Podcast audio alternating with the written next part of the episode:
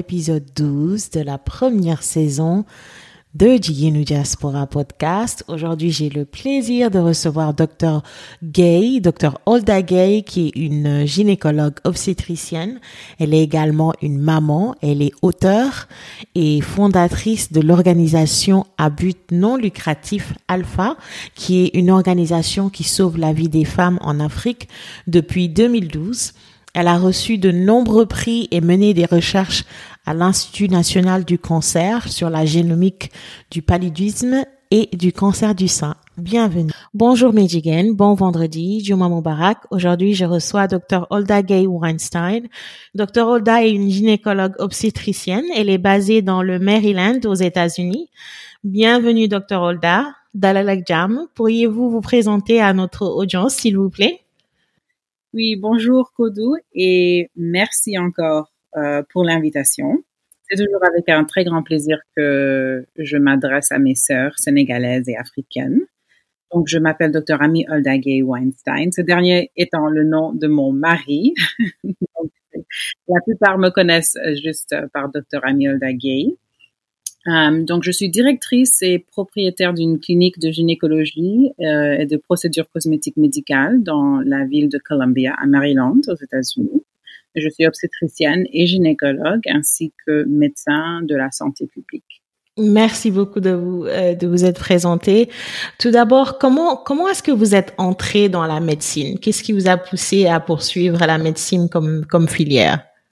J'avoue que jusqu'à l'âge de 13 ans, je voulais être chanteuse. c'est totalement différent de la médecine. C'était lorsque ma famille, en fait, a vécu au Sénégal pour la première fois quand j'avais 13 ans, pour euh, deux ans de ma vie, que mes ambitions ont changé. J'ai constaté l'état du système médical au Sénégal et j'ai décidé en, ce moment, à cet âge, que la santé était un droit de l'homme et que j'allais euh, dédier mon éducation vers une carrière qui pourra euh, un jour peut-être améliorer l'état de la santé au Sénégal. Au Sénégal. Ah, c'est très noble, c'est très noble. Donc, euh, on peut se tutoyer? Oui, bien sûr. J'ai commencé à dire tu, donc euh, je demande. Donc, tu, tu, tu n'es pas né au, Sénégal parce que tout de suite, tu as dit euh, c'est en allant au Sénégal que... Donc, je suis née au Sénégal et quand j'avais deux ans, mon père était nommé le premier, euh, le ministre conseiller de l'ambassadeur aux États-Unis.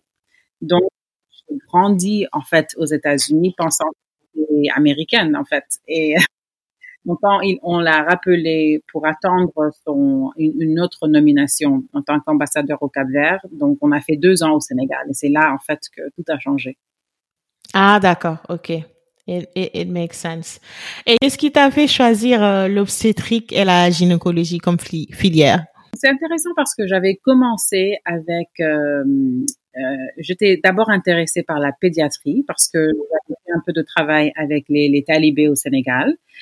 J'ai eu l'occasion de travailler avec un, médecin, un professeur qui était magnifique, le docteur Café. Je suis certainement que vous avez entendu parler de lui. C'est un chirurgien, mais il travaille beaucoup dans le domaine de la santé de la femme, le cancer du col, le cancer du sein, et en fait, il m'a inspiré à voir que c'était la femme, en fait, qui était à la base de nos sociétés africaines. Et je peux aussi à la base des sociétés dans le monde. Et c'est là que j'ai décidé de, de, changer un peu ma direction et j'ai choisi la gynécologie. La gynécologie, d'accord.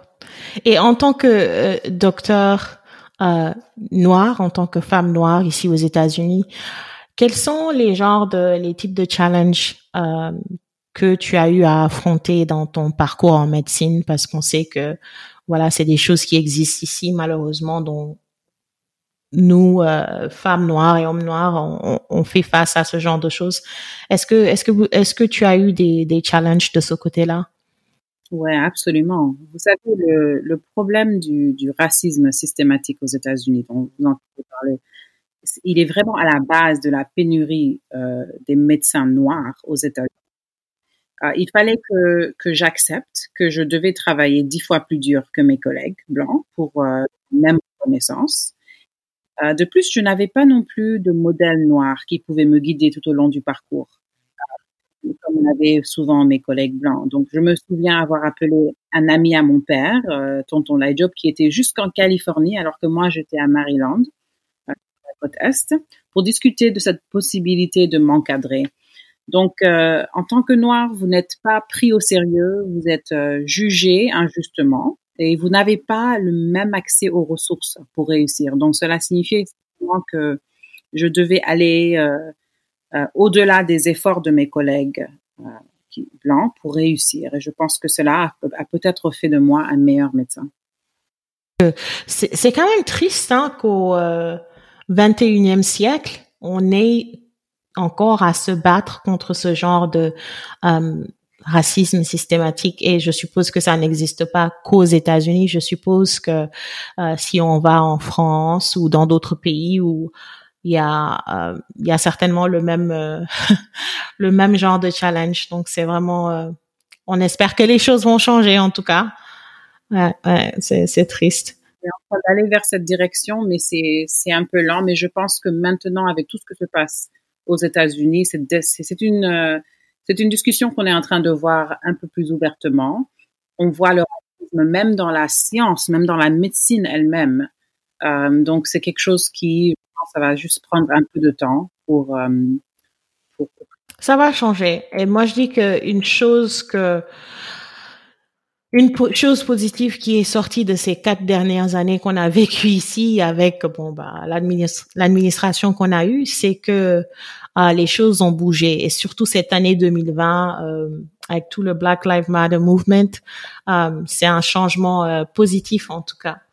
Ouais, c'est un changement positif. Quel conseil donnerais-tu aux, jeunes africains euh, qui viennent du continent et aux jeunes afro-américains qui envisagent de, pratiquer la, médecine ici. Mon plus grand conseil, Kodou, c'est que il faut accepter que tout au long du chemin, il y aura des gens qui vont essayer de vous décourager.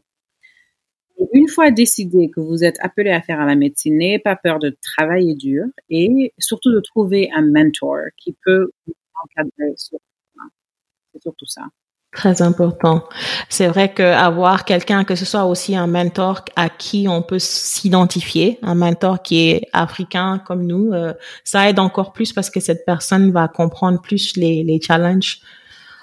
Exactement. Et, ça peut, ça peut être plusieurs mentors. Ça peut, c'est pas nécessairement juste un mentor. Vous pouvez trouver quelqu'un qui est médecin, peut-être quelqu'un qui fait plutôt la santé publique ou bien c'est mieux d'avoir en fait plusieurs mentors, mais des gens qui peuvent vous guider, vous motiver et puis euh, juste cheminer avec vous.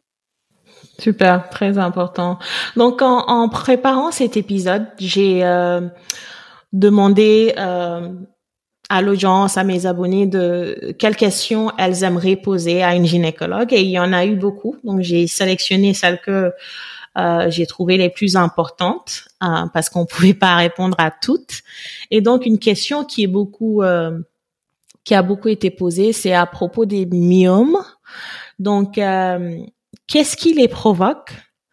Donc c'est une question à trois parties. Qu'est-ce qui les provoque? Quels sont les symptômes qu'on ressent quand on a des myomes et, et comment on fait pour s'en débarrasser? Les myomes sont, en fait, c'est une maladie euh, héréditaire, ça se trouve dans les familles. Il y a des, masses euh, bénignes, c'est-à-dire non cancéreuses, qui se produisent dans l'utérus, euh, l'organe de reproduction. Les symptômes sont généralement soit de la douleur ou bien des saignements abondants, l'infertilité. et vous pouvez traiter cela avec des médicaments pour soulager les symptômes ou bien avec une intervention euh, chirurgicale pour les éliminer. D'accord. D'accord. Et c'est, moi, je pensais bizarrement dans ma tête, enfin, j'aurais dû regarder encore, je pensais que myome, c'est la même chose que les, euh, c'est pas. Que les fibres. Les, ouais, c'est la même chose. Oui. C'est la même chose. D'accord. C'est bien ce que je pensais. C'est bien ce que je pensais. Um, et il y a une autre question qui est qui est beaucoup euh, et je, je vais je vais reprendre sur les myomes. Est-ce que c'est vrai que c'est quelque chose qui arrive plus aux, aux femmes euh, noires? J'ai j'ai entendu dire que c'est quelque chose qui qui arrive plus aux femmes noires qu'aux autres femmes des autres Oui, donc on voit que euh, les fibroids, les, les, les myomes ou bien les fibromes sont très souvent euh, diagnostiqués chez les femmes à, avec des ancêtres de l'Afrique de l'Ouest, plus spécifiquement. Euh, donc, on, donc euh, les, les, femmes noires, mais aussi chez les, euh, les femmes arabes, donc les gens, les femmes de qui sont Middle Eastern. Ah, ok. Et, et on, ça s'explique pourquoi, pourquoi ça arrive plus à ce genre de assez. Oui, donc, disais avant, c'est héréditaire. Donc si votre sœur, votre mère ou une cousine, une tante là, vous avez des symptômes, euh, des règles abondantes, des douleurs pendant les règles, c'est important de voir le gynécologue pour voir si peut-être vous avez la même chose. Donc, c'est dans les gènes que ça s'exprime dans, dans certaines euh, familles, dans certaines oui, parce que les règles, on, on, grandit en pensant que, ok, avoir des règles très douloureuses, c'est quelque chose de tout à fait normal, que, que ça arrive à tout le monde. Et, et souvent, des, des règles, moi, je sais que, par exemple, moi, j'avais ce qu'on appelle euh, adenomyosis, euh, je sais pas comment on dit ça en français, et j'avais aussi euh, l'endométriose. Donc euh, souvent euh, quand on a des règles qui sont super douloureuses comme ça, on pense que c'est normal, mais je pense que c'est bien d'aller consulter aussi. Mm-hmm. Absolument. Je peux dire euh, sans hésitation que si vos règles sont douloureuses au point où vous ne pouvez pas fonctionner, ou bien vous saignez au point où ça traverse les habits, ça, ça tâche, c'est partout, vous ne pouvez pas euh, faire vos, vos activités euh, journalières, il, y a quelque chose qui n'est pas normal et c'est important de voir le gynécologue. Normal. Mm-hmm. Ouais, c'est bon à savoir. Et euh, une autre question euh, que j'ai eue, c'est euh, quelles sont les conséquences du stérilet à cuivre à long terme? Est-ce que ça a des conséquences sur la santé de porter un stérilet au cuivre longtemps? Donc, le stérilet en cuivre, on appelle ça le Paragard aux États-Unis, c'est le seul, euh, le seul euh, nom qu'il a aux États-Unis. Il fonctionne euh, d'une part en créant un état d'inflammation de bas grade à l'intérieur de l'utérus. Cela veut dire que certaines femmes qui l'utilisent vont trouver que leurs règles deviennent un peu plus abondantes ou plus douloureuses contre, nous n'avons pas trouvé un effet nuisible à la santé au long terme. C'est un stérilet qui s'utilise pour 10 ans et il y a beaucoup de femmes qui enlèvent le stérilet à 10 ans et puis mettre, euh, ils, ont un nouveau stérilet et il n'y a pas vraiment de, euh, un effet à long terme. Il n'y a pas un effet négatif sur la santé. Ok, c'est bon, c'est bon à savoir. Et euh, point de vue contraception, Bon, il y a beaucoup de choix. Hein. Il, y a, il y a la pilule, il y a le stérilet, il y a, il y a plein de méthodes. Euh, de votre, votre point de vue de docteur, quelles sont les meilleures euh, formes de contraception?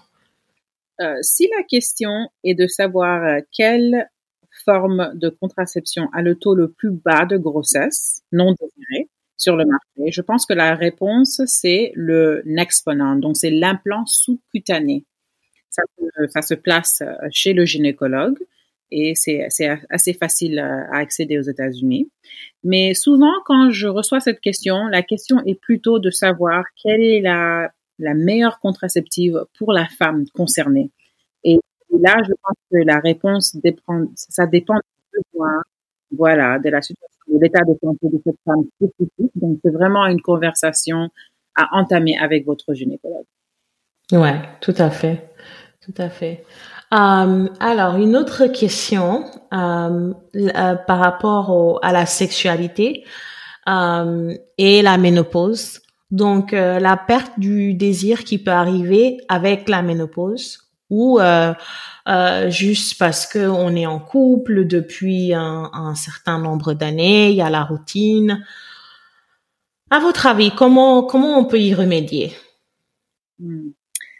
Vous savez, la, perte euh, du désir sexuel peut venir en fait d'une euh, multitude de sources et peut parfois être euh, multifactorielle.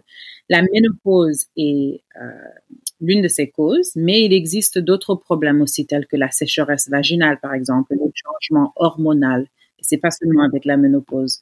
Il y a certaines conditions médicales, aussi certains médicaments qui peuvent éliminer ce désir sexuel.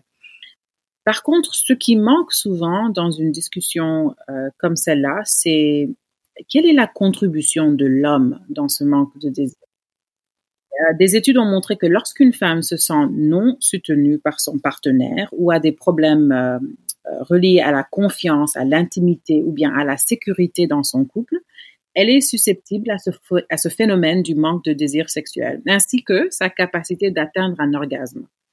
Donc la solution ou le, remède à ça, comme vous dites, c'est, euh, ça, ça devra adresser la source du problème, euh, mais ça, ça va commencer avec un examen physique, euh, le gynécologue. Ensuite, cette source peut être mieux discernée.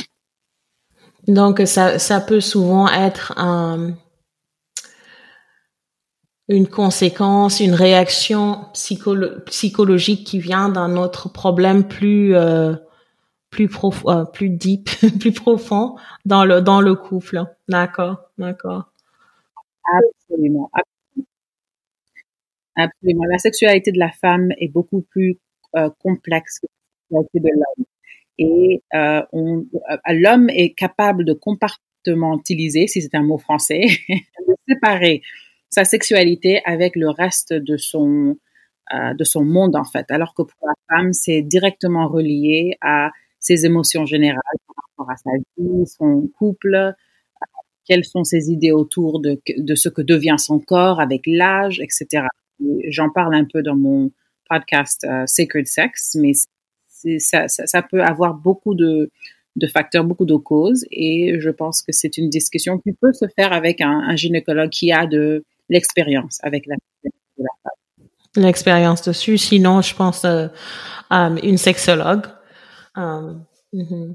et, et pour la ménopause, euh, est-ce qu'on peut dire que la cause c'est c'est euh, ça peut être que voilà on est dans une nouvelle étape de sa vie et il euh, y a il faut qu'il y ait l'acceptation qu'on est arrivé à la ménopause parce que pour les femmes pour certaines femmes ça peut être euh, psychologiquement, ça peut être un problème. On sait que physiquement, il y a beaucoup de changements qui se passent dans le corps. Est-ce que ça peut être lié au fait que voilà, il faut que dans sa tête, on accepte qu'on est arrivé à cette étape euh, de sa vie ou euh, c'est quelque chose de médical?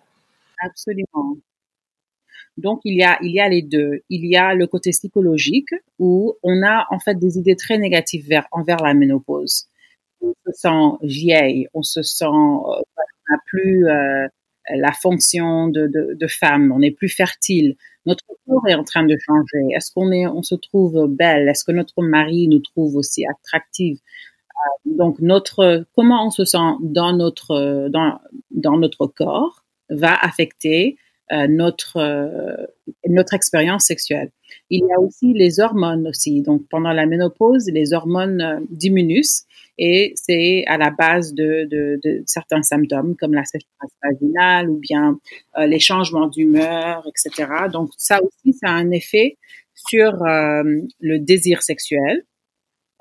Bien sûr, la sécheresse vaginale peut causer des rapports douloureux et le cerveau a tendance à se souvenir de ce qui s'est passé la dernière fois. Donc, c'est-à-dire si à chaque fois que vous faites, vous avez des rapports, ça fait mal, le cerveau va diminuer ce, le centre du désir sexuel. Donc, la prochaine fois que votre mari veut avoir euh, euh, des rapports sexuels, vous n'allez pas avoir envie et vous ne savez pas pourquoi. Ben, c'est parce que peut-être que les trois autres fois, c'était pas très confortable. Il y a plein de, de facteurs qui, voilà, qui jouent et c'est important de, les adresser.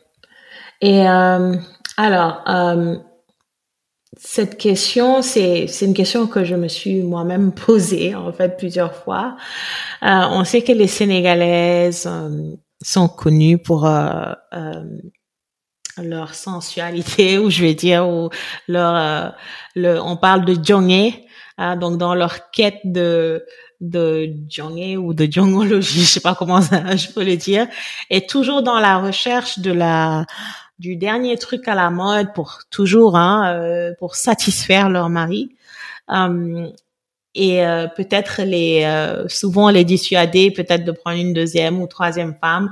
Elles utilisent différentes méthodes, différents remèdes pour pimenter leur vie sexuelle. Alors on voit, moi je vois dans les groupes de femmes sur Facebook beaucoup de produits euh, offerts et je me pose toujours la question de savoir si c'est sans danger. par exemple, le le mélange dont j'entends tout le temps parler, qui moi dans ma tête je me dis c'est bon bah c'est naturel, donc est-ce que ça peut causer des problèmes? C'est le go away, comment on dit go away C'est pas c'est pas ça le véti, véti, vétiver c'est un mélange de voilà on dit il faut boire ça est-ce que ça va aider à avoir euh, et à ne pas avoir de sécheresse euh, vaginale ça va euh, aider la vie sexuelle? Quelle est votre opinion ton opinion là là dessus sur tout, toutes ces choses qui sont utilisées? Moi je me dis qu'elles sont peut-être pas toutes safe comme méthode. Ouais je peux vous dire euh, tout de suite que quiconque qui vous dit d'insérer quelque chose dans le vagin, autre qu'un gynécologue qualifié, vous fera du mal, soit à court ou à long terme. Maintenant, certains produits qu'on voit, euh, s'il n'y a pas assez, assez d'études ou bien assez d'informations pour vraiment euh, nous éduquer par rapport à, au, euh, au safety euh, de, de, ce qu'on est en train de boire, c'est un peu difficile en fait de, de dire oui, allez-y ou non. Maintenant, je, ne suis pas le genre euh, de médecin qui est tellement euh, euh, attaché aux, notions de, de, la médecine de, de fait de la médecine blanche des blancs que je vais dire que la médecine traditionnelle c'est à éviter. Je vais jamais dire ça parce que je pense que notre médecine traditionnelle a beaucoup de, de bénéfices et par malheureusement, nous avons perdu euh, cette médecine traditionnelle avec le, la colonisation, etc. Euh, si le Goé a été utilisé pour, pendant longtemps comme euh, quelque chose qu'on boit pour aider avec euh, notre vie sexuelle, je pense que c'est plutôt une question peut-être à poser aux gens, peut-être à nos mamans ou bien qui ont un peu d'expérience avec la médecine traditionnelle. Euh, mais je ne peux pas vraiment dire avec ce que moi je, je connais euh, avec les, les, les, la science euh, des États-Unis, bien d'Europe, etc. si c'est safe ou non. Mais je peux vous dire que si quelqu'un vous dit mettez ceci dans le vagin, que ça peut, ça va vous faire mal. Euh, les produits introduits dans le vagin perturbent le, le pH naturel du vagin que l'équilibre de la flore bactérienne, ce qui provoque des pertes qui sont anormales, des odeurs, une sécheresse peut-être vaginale, une diminution de la sensation, ou même parfois des lacérations. Je vois ça parfois. Euh, ou des infections pelviennes qui sont profondes, etc., euh, etc. La liste est longue. Vous pouvez obtenir euh, une satisfaction immédiate avec peut-être votre prochain épisode de relation sexuelle avec ça, mais il y a des moyens qui sont plus sûrs euh, pour y parvenir et euh, ça, ça, demande simplement une simple conversation avec un, un gynécologue qui a de l'expérience dans l'intimité de la femme. Mais je voudrais Kodo aussi ajouter cette discussion que je pense que la croyance que c'est uniquement la responsabilité de la femme de faire plaisir à un homme au lit, c'est au cœur de la raison pour laquelle certaines femmes deviennent sexuellement déprimées et perdent progressivement le désir sexuel et l'incapacité à l'orgasme. Euh, je tout à fait, tout à fait d'accord. C'est c'est une relation à deux sens, mais euh, je pense que on est c'est quoi le mot que je cherche? Dans la société sénégalaise, tout est pour l'homme sénégalais lui-même. Tout est fait pour euh, euh, c'est le roi, tout est fait pour le satisfaire et je pense que voilà, c'est quelque chose qui je suis tout à fait d'accord là-dessus. Il, va, falloir qu'on change en fait ces croyances parce que ça, encourage une certaine insécurité chez la femme, notre valeur à notre sexualité ou bien notre performance au lit. Et je pense que c'est directement lié peut-être à notre à, à, notre vie sexuelle en tant que sénégalaise. Je pense l'homme est beaucoup peut-être beaucoup plus épanoui sexuellement que la femme.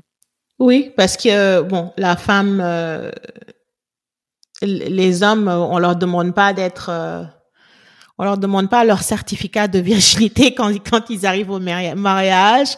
Il y a souvent ce genre de voilà le côté l'autre côté culturel religieux euh, qui qui favorise ça. Et euh, je vais revenir sur le quand quand tu as dit qu'il faut rien introduire euh, dans son vagin, euh, quel que soit ce qu'on vous donne. Et, et le euh, parce que j'ai entendu, euh, j'ai vu des vidéos où on parlait de du beurre de karité pour pour éviter la sécheresse vaginale. J'ai vu qu'il y a des gens qui en faisaient euh, des petites boules et qui les congelait et qui disait que voilà ça on peut l'insérer dans le vagin. Bon, je me dis que le beurre de karité c'est très très très naturel, c'est un humectant. Est-ce que ça aussi c'est dangereux, même si c'est le beurre de karité? Le problème, le problème avec le beurre de karité que je trouve euh, que les femmes sont en train d'acheter et d'introduire, c'est que ce n'est pas un marché qui est euh, régularisé. Donc, vous ne savez pas qu'est-ce qui a été mélangé avec ce beurre de karité. Vous ne savez pas l'hygiène de la personne qui a mélangé ce beurre de karité et vous ne savez pas la qualité du beurre de karité. Donc, il peut y avoir des bactéries euh, et il tout simplement d'une toute petite euh, quantité de bactéries mélangées avec ce beurre de karité. Et maintenant, le vagin sert comme une, une un genre d'incubation pour les organismes. Pour toutes ces bactéries. Ah. Exactement. La deuxième chose, la deuxième chose, c'est qu'on a vu avec des études, avec pas le beurre de karité, mais avec le coconut oil, que la lubrification que ça crée est très courte. C'est pas quelque chose que, qui va durer. Donc, vous allez vous trouver dans une situation où vous êtes constamment en train d'utiliser ce beurre de karité. Si le problème, c'est la sécheresse vaginale, trouvez d'abord la source. Pourquoi? Est-ce que est la ménopause ou bien autre chose? Si vous n'êtes pas euh, dans l'âge de ménopause et vous avez la sécheresse vaginale, il y a un problème. Et c'est important de trouver quel est le problème. Et Quel est le problème? D'accord. It makes sense. It makes sense. Alors, une, une autre question euh, que j'ai euh, eue, c'est euh, à propos du vaginisme. C'est quelque chose que je connaissais pas du tout. Qu'est-ce que c'est que le vaginisme? Quels sont les symptômes? Et, est-ce que ça se soigne? Hmm. Donc, le vaginisme euh, est une euh, condition impliquant un spasme musculaire dans les muscles du, euh, plancher pelvien, c'est-à-dire le pelvic floor. il peut être il peut être douloureux, difficile ou même parfois impossible d'avoir des rapports sexuels avec le vaginisme ou bien de subir un, un examen gynécologique ou d'insérer un, tampon pendant les règles. Euh, nous ne comprenons pas complètement comment le vaginisme euh, commence ou qu'est-ce qui est vraiment à la source du, vaginisme, mais nous voyons euh, certaines causes telles que les traumatismes sexuels ou bien les rapports sexuels douloureux dans le passé, des infections chroniques, parfois des causes émotionnelles ou même des raisons euh, euh, anatomiques, que ce soit euh, à la naissance ou bien après une circoncision génitale ou bien une, opération pelvienne quelconque. Donc on voit ces, ces, ces associations avec le vaginisme. le traitement s'agit d'identifier d'abord la source et de le traiter. Donc ça va parfois utiliser une thérapie psychologique, ou bien l'utilisation de, dilateurs vaginal avec euh, parfois des médicaments qu'on y, y met.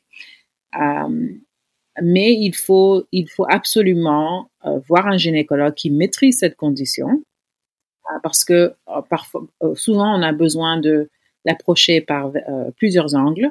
et ça demande aussi de la patience. C'est pas quelque chose que tous les gynécologues connaissent, moi, j'ai beaucoup de, pas beaucoup parce que c'est pas très commun, mais j'ai des patients qui ont le vaginisme et ça, euh, demande euh, une certaine expertise.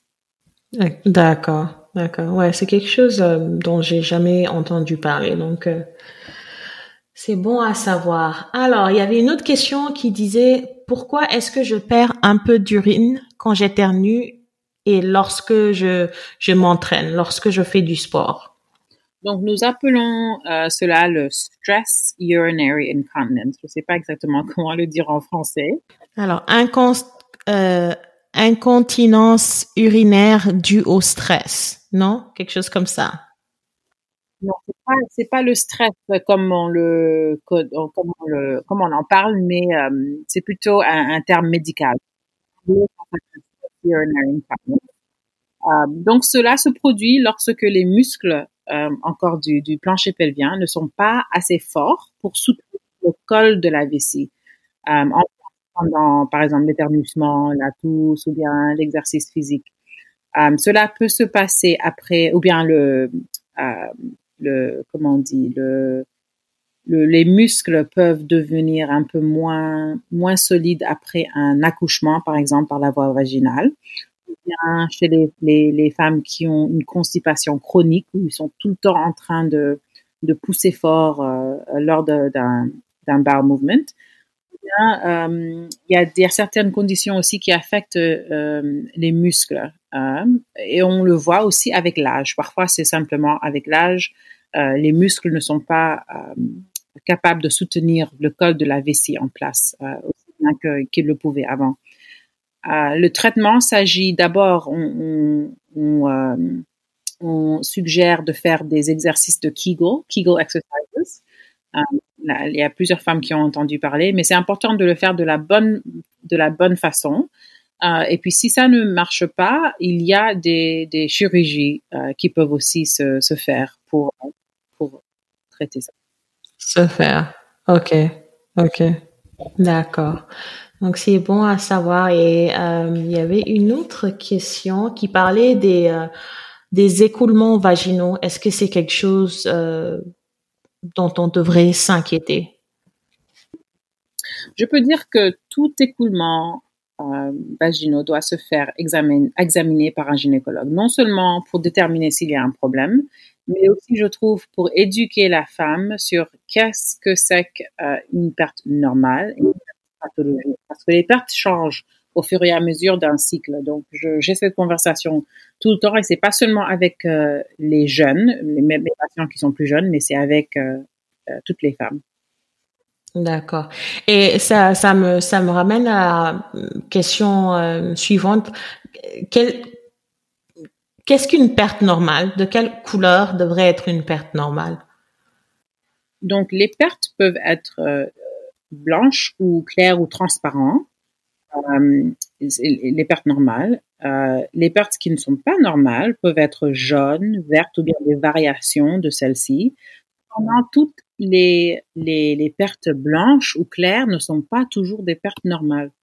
Donc, euh, il est normal, comme je disais tout à l'heure, que la, la, quantité ou bien l'épaisseur des pertes change tout au long du cycle, euh, mais ces changements sont souvent prévisibles et très réguliers. Donc, si les pertes changent euh, et c'est d'une nouvelle manière et c'est quelque chose que vous n'avez jamais euh, vu. C'est toujours euh, bien de consulter un gynécologue. Ouais, tout à fait. alors l'autre question, c'est par rapport au lavage intime. il y en a beaucoup sur le marché et on sait qu'il, je sais qu'il y a un, un certain pH qu'il faut avoir. Quelle est la, d'après d'après ton expérience, quelle est la meilleure façon de se laver? Parce que j'entends des euh, des gens dire juste de l'eau, mais bon, est-ce que juste de l'eau ça suffit? Est-ce qu'il faut mettre du savon? Enfin. Ouais, non, absolument jamais du savon. Donc, je pense que ma réponse va vous plaire car elle euh, elle va vous faire gagner beaucoup d'argent. Et je vous assure que toutes les femmes qui écoutent, si vous commencez, si vous prenez ce ce conseil, vous allez voir un grand changement juste par rapport à, l'odeur et les pertes vaginales, etc. Il faut simplement utiliser de l'eau tiède. Vous voyez, le vagin comporte des, bactéries dont le seul travail est de garder le vagin sain et acide. Donc, en utilisant que de l'eau tiède dans le vagin et, à l'extérieur euh, du vagin, vous verrez que dans si peu de jours, les odeurs disparaissent. Et ce sont les femmes qui utilisent le savon et des produits, euh, je sais pas, les produits qui sont sur le marché, qui immédiatement ils me disent, euh, elles me disent, oui, ça sent bon pour quelques jours, mais après peu de temps, les odeurs euh, reviennent. C'est à cause du savon. C'est à cause, c'est le savon qui cause ces mauvaises odeurs en fait. Wow. Exactement, parce que ça déstabilise cette balance dans le vagin. Maintenant, l'endroit où se trouvent les cheveux est composé d'une peau qui est carrément différente de la peau vaginale. Là, c'est, vous pouvez utiliser un savon qui est doux, mais en faisant attention de ne pas contaminer le vagin. Le vagin, d'accord, c'est très bon à savoir. Et donc en restant sur le vagin, euh, moi je sais que ça fait deux ans je porte plus les euh, les strings parce que je trouve que voilà ça me créait des des, des infections parce que bah, on sait que la distance la distance qui sépare euh, voilà le derrière et devant elle est pas très you know, grande. Quel est le meilleur type de sous-vêtement à porter pour éviter les infections? Est-ce qu'il y a une matière qu'il faut favoriser? Est-ce qu'il faut, comme moi je le fais, éviter les, les, les strings, même si c'est plus joli, you know, en dessous de vos habits Quel est le meilleur type de sous-vêtement le, problème avec le, les strings, c'est que euh, la partie euh, postérieure du des strings, ça, fait le va-et-vient entre le et le vagin et l'urètre. Donc, ça contamine en fait le vagin pendant toute la journée. La matière qu'il faut favoriser, ce sont les matières qui sont euh, qui, permettent une, une, certaine respiration, je peux dire. Euh, donc, euh, qui évitent la, la transpiration. donc, en souvent, souvent, c'est, ce sont des, des, vêtements à base de coton. et il faut éviter les, les habits qui sont qui sont trop serrés. Donc, les, les patientes qui font beaucoup de sport ou bien qui sont dans les Jeux olympiques, par exemple, et souvent de porter un très bon euh, panty liner. Donc, c'est une euh, protège slip, mais, mais pas, mais pas un, quelque chose d'épais. Et de le changer chaque 30 minutes euh, pendant qu'ils sont en train de, porter des habits qui sont un peu plus serrés. Mais dès qu'ils arrivent, qu'elles arrivent à la maison, il faut enlever les habits serrés et essayer de d'aérer l'endroit le, le, meilleur possible et d'utiliser, de porter un, sous-vêtement à base de coton. De coton. Ok, ok. C'est bon à savoir. Alors cette prochaine question, elle est, euh, c'est ma question à moi, donc un peu égoïste. Alors moi, ma, par exemple, ma, fille, elle a 11 ans. Euh, elle n'a pas encore ses règles. Elle n'est pas encore en, puberté. Je pense qu'elle va être euh, une late bloomer comme sa mère, euh, mais euh, elle sait ce que c'est. Elle sait ce que c'est les règles. On en a déjà parlé brièvement.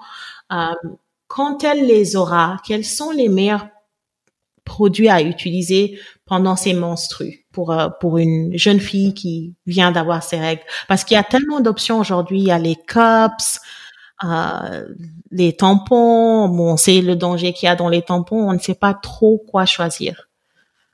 Donc, pour une jeune fille, je recommande simplement les serviettes hygiéniques. Donc, demandez-lui de changer les serviettes, la serviette lorsque que c'est à peu près saturé à environ 25%.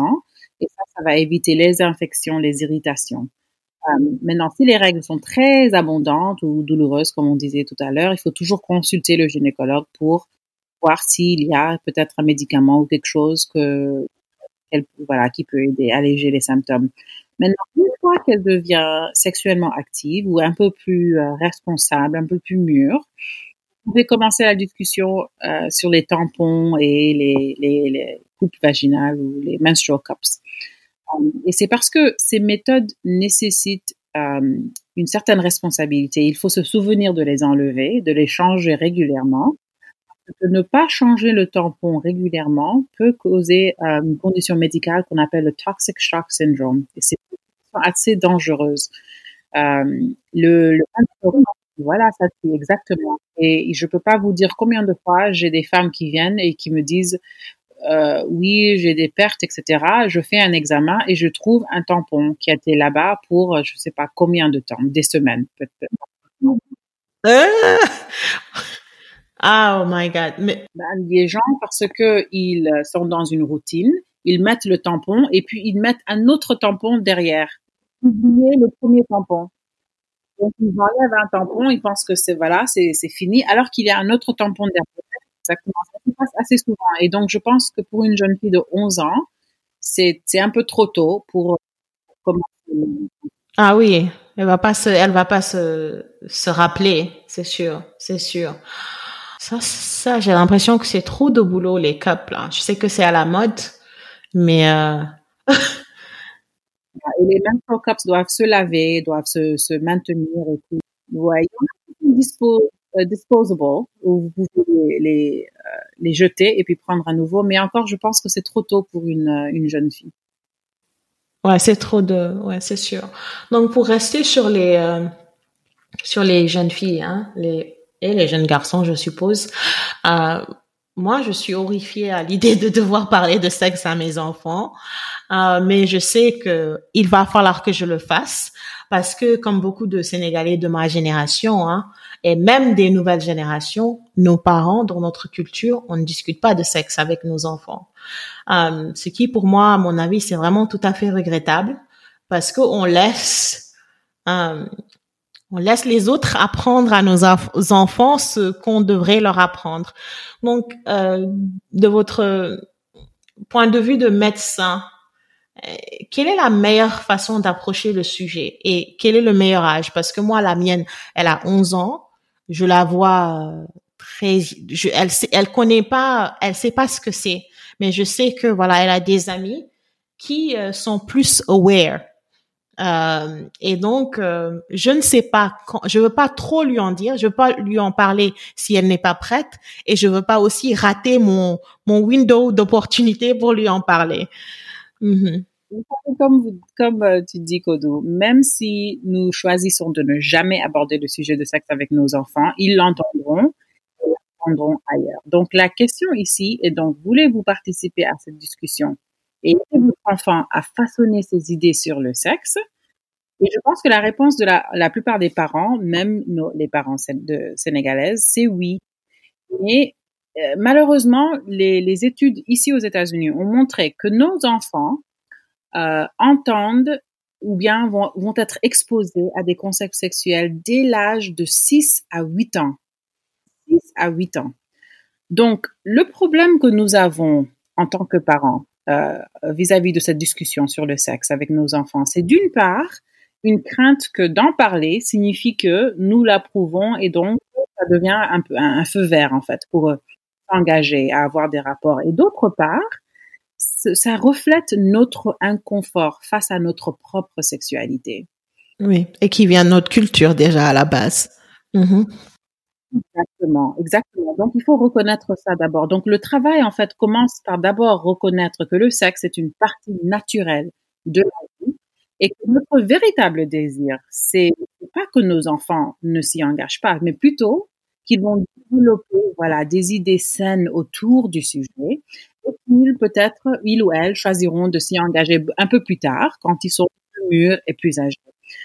Donc, je pense que une fois que nous avons accepté cela, l'étape suivante consiste simplement de demander à nos enfants ce qu'ils savent ou bien ce qu'ils pensent, par exemple, d'un homme qui est amoureux d'une femme ou bien de deux personnes qui s'embrassent ou bien uh, where do babies come from? Ou, uh, d'où viennent les bébés, comment les bébés sont créés? Pour avoir une idée de qu'est-ce qu'ils qu'est-ce qu'ils savent ou poser la question, d'ouvrir la discussion euh, par rapport à où ils se trouvent. Donc, vous les rencontrez euh, où ils se trouvent euh, psychologiquement, sur le point intellectuel, et puis ouvrir, commencer la discussion à partir de là-bas, et maintenant les aider à former les informations et les idées pour avoir des notions un peu plus saines autour du sexe. Je vais vous dire, j'ai un, un fils qui a 9 ans et une fille qui a trois ans. Les filles et les, garçons développent un peu différemment. Vous allez votre fille va savoir un peu plus sur le sexe un peu plus tôt qu'un garçon de son âge. Donc, à chaque, chaque enfant va demander une approche un peu plus différente. Mais ce que je fais souvent avec mon fils, c'est que si, par exemple, on est en train de regarder un film et il y a, il y a quelque chose, je sais pas, il y a deux, une femme et un homme qui s'embrassent j'ouvre la conversation, je le vois tout le temps, il il il veut pas regarder, il me dit ah c'est dégoûtant, mais je lui pose des questions, je veux savoir qu'est-ce qu'il en pense, euh, bien qu'est-ce que lui il il pense de de, de l'idée d'avoir une copine, qu'est-ce que c'est que d'avoir une copine? C'est comme ça, je pense, qu'on va normaliser cette conversation pour pouvoir participer à leur à la formation de leurs idées autour du sexe. Donc euh, moi en tant que maman, je vais pas venir lui dire bon Yasmine, alors euh, qu'est-ce que tu je sais même pas comment je dis je dis Yasmine euh, qu'est-ce que tu sais du sexe? Non. Comment? Oh my god. non. Non, je vais vous dire que peut-être tous, si, si, si vous vous souvenez de, la conversation que vous avez eue avec vos parents, moi je me souviens très bien. Il y, avait pas de conversation. C'est tu, tu, on m'a rien appris. C'est tu fermes tes jambes et il y a, a pas eu de conversation. Il y a pas. moi, mon, mon, père a pris un rendez-vous avec moi et il m'a appelé et on a commencé la conversation la plus euh, inconfortable, je peux dire, que j'ai avec euh, mes parents. C'était et je me je peux même pas vous dire de quoi on a parlé. Et c'était pas la, bonne façon à mon d'approcher. Donc euh, d'interroger nos enfants, bien sans contexte, je pense que ça devient un peu inconfortable pour l'enfant, pour le pour, pour le, les parents. Donc donc, utiliser une scène d'un film si on est, s'il y a quelqu'un qui s'embrasse et, enfin, moi, je sais que voilà, je vais avouer, si je la vois une fois, alors, euh, j'ai vu qu'elle a regardé euh, kissing videos sur YouTube. Bon, ma réaction aurait dû de prendre cette opportunité pour avoir une, discussion euh, saine, euh, et voilà, savoir ce qu'elle sait, ce qu'elle sait pas. Alors j'ai réagi comme ma mère et j'ai fait, mais pourquoi tu j'écris, pourquoi tu regardes des kissing videos sur euh, YouTube? Alors elle a commencé à pleurer. Euh, je savais pas, je, je, suis tombée dessus et je voulais juste, j'étais curieuse. Et comme ma, ma, copine, je sais pas qui là, elle a dit qu'elle a kiss son euh, euh son copain, je voulais voir. Bon, j'ai eu, euh, je vais avouer, j'ai eu la mauvaise réaction. Donc, euh, parce que ce que ça fait, c'est que un, la prochaine fois, elle va pas vous en parler. Donc, elle, elle, elle a cette curiosité vers euh, qu'est-ce que c'est que kissing, s'embrasser, qu'est-ce que c'est que se toucher, qu'est-ce que c'est que la masturbation, qu'est-ce que c'est que le sexe? Je veux pas parler de ça, moi. Mais si pourtant, je vais vous dire que si euh, si votre fille, par exemple, venait vers vous et vous dit, euh, tu sais, ma mon amie, je l'ai vu embrasser son copain aujourd'hui. Et maman, qu'est-ce que ça signifie d'embrasser quelqu'un? Je vais vous, je peux vous dire que vous allez, euh, même si vous, peut-être vous ne savez pas exactement quoi dire, vous allez préférer ça que qu'elle aille dans YouTube pour regarder répondre, bien aller vers, je sais pas, cette, cette même copine pour lui poser des questions. Elle peut peut-être faire les deux, mais c'est important qu'elle entende de sa mère une, une certaine acceptance, une certaine euh qu'elle qu'elle qu'elle qu'elle ne soit pas négative envers le sujet, mais aussi c'est c'est ton opportunité pour lui dire exactement ce que tu penses à propos de ça, sans la rendre, euh, sans la, la décourager, venir vers vous euh, dans le futur. Et ça peut se faire si vous êtes un peu inconfortable. Je pense que vous pouvez aussi. Il y a des livres qui peuvent s'acheter. Donc vous donnez votre votre fille un livre à lire et puis vous en discutez ensemble. Elle aura des réactions vers certaines choses et ça va vous donner l'opportunité de savoir qu'est-ce qu'elle sait, où est-ce qu'elle Il y a certaines filles de 11 ans qui savent déjà exactement le processus de procréation. Alors que d'autres euh, ne savent pas. Ah ouais, c'est clair, je sais. c'est clair, je sais. Oh, c'est sûr, c'est sûr. Donc c'est bon à savoir. C'est bon à savoir. Faut que je me prépare mentalement pour cette discussion. euh, j'ai euh, une ou deux autres questions. Je sais que j'ai pris beaucoup de, de temps, mais euh, le virus, alors HPV en anglais, en, en, français, le virus, alors le mot là, il est dur à dire, le virus papillomavirus humain. Euh, ce que c'est, Enfin, et il y a, je sais qu'il y a un, euh, un vaccin qui existe. Donc, est-ce que est-ce que tu conseilles de le donner à tous les enfants et à quel âge il faut le il faut le faire? Donc, le le papillomavirus c'est un virus qui est sexuellement transmissible. Euh, et nous, nous le savons, maintenant que c'est à l'origine de la majorité des cas de cancer du col de l'utérus. Euh, le vaccin couvre deux types qui causent le cancer du col de l'utérus, le HPV 16 et 18, et on a d'autres qui couvrent en plus de ça deux autres qui, euh, qui, qui causent des, des. Il est recommandé de l'administrer à vos enfants entre l'âge de 11 et 13 ans et les femmes peuvent désormais aussi l'obtenir jusqu'à l'âge de 40 ans. Mais l'idéal, c'est de l'avoir avant le début des activités sexuelles. Sexuelles, d'accord. Donc c'est très bon à savoir. Il faut le donner aux filles et aux garçons entre 11 et 13 ans. Parce qu'on contrôle pas, on ne saura jamais quand nos enfants vont commencer à être actifs, on n'en sait rien du tout. Donc vaut mieux, vaut mieux les, les protéger. Exactement. Et voilà une autre opportunité pour avoir une discussion Discussion sur le sexe. c'est mon, c'est mon nightmare, ça. Ça, c'est mon coach. Mais bon, je vais y arriver. Je ne ferai pas la même chose que mes parents. Je vais lui parler.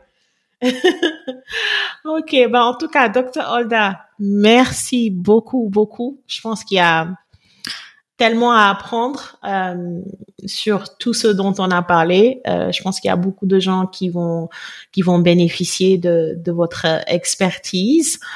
Et euh, donc, pour parler un peu plus de de ton ce que tu fais, je sais que tu es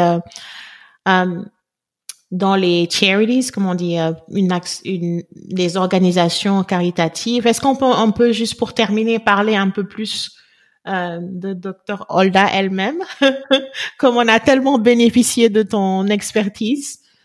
Absolument. Donc, euh, comme j'ai dit au début, j'ai euh, une clinique à Columbia, Maryland. Donc,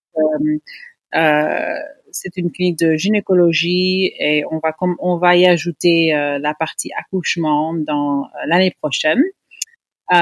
vous pouvez accéder au site web à www.visionarywomen'shealth donc Women's avec un S, euh, pour prendre un rendez-vous ou bien même pour avoir plus d'informations sur la santé de la femme. Il y a plusieurs pages juste pour, euh, pour l'éducation. Um, J'ai aussi un non-profit organization qui s'appelle Alpha, Holders Access Life Foundation for Africa. Et, euh, on travaille sur la mortalité euh, des femmes pendant l'accouchement et aussi sur le cancer du corps. Donc, on a fait plusieurs projets au Sénégal euh, sur ce domaine. Continue, bon, avec la pandémie, avec le coronavirus, on n'a pas pu faire quelque chose cette année. Euh, j'espère peut-être l'année prochaine ou bien l'année qui suit, on va pouvoir euh, recommencer nos activités. Et quels sont quel genre d'activités Est-ce qu'il y a un groupe de gens qui vont au Sénégal pour aider ou comment, si on veut aider, comment on peut s'impliquer? Donc, j'ai pour le cancer du col, ce qu'on fait, c'est on, euh, a des, journées de dépistage. Aussi, j'ai euh, je, montre aux, médecins et aux les, euh, healthcare practitioners comment détecter le, les, les, les, lésions précancéreuses et comment les traiter. Donc, on amène souvent des machines pour les montrer comment le faire. Donc, on a amené des, des élèves en médecine avec nous, des infirmières, euh, des, des, des, techniciennes dans, euh, dans la salle opératoire. On a amené en fait euh, tout le monde qui était intéressé à venir pour aider. Euh, on a aussi fait un autre projet où on, on va vers les maternités et puis on a créé des, des petits, ce sont en fait des kits avec tous les médicaments nécessaires traiter les conditions qui sont responsables pour 90% euh, des causes de mortalité pendant l'accouchement. Donc, pour ça, chaque kit ne coûte que 15 dollars pour, euh, pour assembler j'utilise mes connexions ici aux États-Unis pour mettre tous les médicaments et les accessoires nécessaires. Et on les distribue directement aux femmes euh, qui sont dans leur dernier trimestre de grossesse. Et elles les amènent à l'accouchement. Et donc les médicaments et tous les accessoires sont, sont disponibles. Donc vous pouvez euh, donner directement un donation vers ça comme j'ai dit, chaque 15 dollars sauve une vie à l'accouchement. euh, ou bien on peut aussi me contacter à info at visionarywomenshealth.com pour euh, participer dans ces missions. D'accord. bah, je mettrai toutes ces informations là sur les notes du euh, de l'épisode, comme ça tout le monde saura où vous trouver. Encore une fois, merci beaucoup. C'était très instructif. Merci, merci à vous. Et je veux dire aussi merci pour cette belle plateforme où les femmes peuvent se sentir épanouies. Ah, merci. Tout, tout le plaisir est pour moi. Merci. Et donc, Dr. Olda est aussi sur Instagram. C'est juste Dr. Olda. D-O-C-T-O-R-H-O-L-D-A. C'est ça? Non? Exactement. Voilà, c'est ça. Merci beaucoup. De rien. Merci à vous. Merci encore une fois de nous avoir écoutés. J'espère que cet épisode vous a plu. Euh, J'espère aussi que comme moi, vous avez beaucoup appris. Euh, J'ai trouvé ça très instructif et je vais euh, définitivement appliquer les conseils de Dr. Holda euh, pour parler à mes enfants de ces sujets dont on n'a pas forcément envie de parler en tant que parents. Mais bon, il faut le faire. C'est à nous de le faire. Donc voilà. Merci beaucoup. La semaine prochaine pour l'épisode 13, ce sera un sujet bon bah un peu moins fun, mais c'est un sujet dont il faut parler. je reçois Binet Jack. Nous allons parler de la l'immigration clandestine. Comme vous le savez, il y a plus de 480 personnes qui sont mortes euh, durant euh, une traversée de l'Atlantique pour atteindre l'Europe et l'espace Schengen. Et donc, on va parler des causes et parler de ce que, nous, en tant que peuple, pouvons faire pour aider euh, à éradiquer ce fléau. Merci beaucoup encore une fois pour le soutien que vous apportez à ce podcast. N'oubliez pas de nous donner une note de 5 étoiles sur toutes les applications comme Apple Podcasts, Spotify, Google Podcasts. Ça va beaucoup nous aider. Et retrouvez-nous sur notre compte Instagram qui est at Diaspora. On est à peu près 446 sur Instagram. Ce serait génial si nous euh, pouvions arriver à 500 cette semaine. Donc voilà, partagez ce podcast avec vos amis. Si vous aimez le podcast, partagez-le et donnez-nous une bonne note. Ça nous aidera beaucoup. Merci encore une fois et on se retrouve la semaine prochaine, même heure et même place. Merci beaucoup et passez un excellent week-end.